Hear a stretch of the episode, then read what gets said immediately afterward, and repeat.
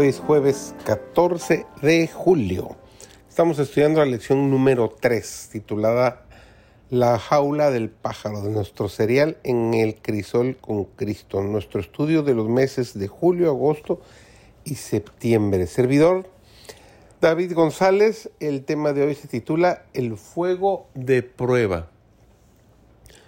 No debemos presentar nuestras peticiones a Dios para probar si cumplirá su palabra sino porque Él la cumplirá. No para probar que nos ama, sino porque Él nos ama. El hermoso versículo de Hebreos 11:6 dice, sin fe es imposible agradar a Dios, porque es menester que el que a Dios se allega crea que le hay y que es galardonador de los que le buscan. Pero la fe no va en ningún sentido unida a la presunción.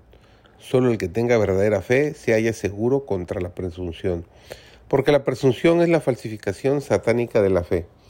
La fe se aferra a las promesas de Dios y produce la obediencia.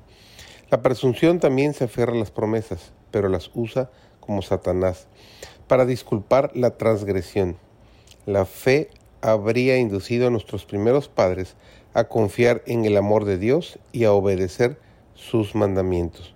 La presunción los indujo a transgredir su ley, creyendo que su gran amor los salvaría de las consecuencias de su pecado. No es fe lo que reclama el favor del cielo, sin cumplir las condiciones bajo las cuales se concede una merced. La fe verdadera tiene su fundamento en las promesas y provisiones de las escrituras. Las pruebas y los obstáculos son los métodos de disciplina que el Señor escoge y las condiciones que señala para el éxito. El que lee en los corazones de los hombres conoce sus caracteres mejor que ellos mismos. Él ve que algunos tienen facultades y aptitudes que bien dirigidas pueden ser aprovechadas en el adelanto de la obra de Dios.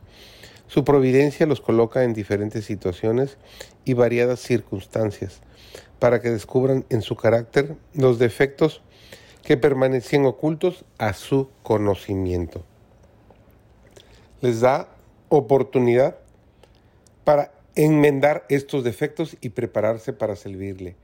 Muchas veces permite que el fuego de la aflicción los alcance para purificarlos.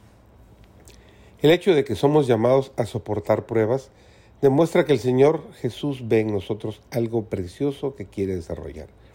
Si no hubiera en nosotros nada con que glorificar su nombre, no perdería tiempo en refinarnos no echa piedras inútiles en su hornillo. Lo que él refina es mineral precioso. El hierro coloca, el herrero coloca el hierro y el acero en el fuego para saber de qué clase son. El Señor permite que sus escogidos pasen por el horno de la aflicción para probar su carácter y saber si pueden ser amoldados para su obra. Haced la obra que esté a vuestro alcance, hacedla aunque sea en medio de peligros y penurias en el campo misionero. Pero os ruego, no os quejéis de las dificultades y de los sacrificios personales. Considerad a los valdenses, ved qué planes trazaron ellos para que la luz del Evangelio pudiera brillar en las mentes entenebrecidas. No debemos trabajar con miras a recibir nuestra recompensa en esta vida, sino con nuestros ojos fijos tenazmente en el premio que se nos otorgará al fin de la jornada.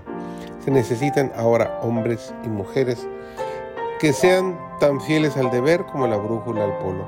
Hombres y mujeres que trabajen sin que sea necesario que se les suavice el camino y se saquen los obstáculos.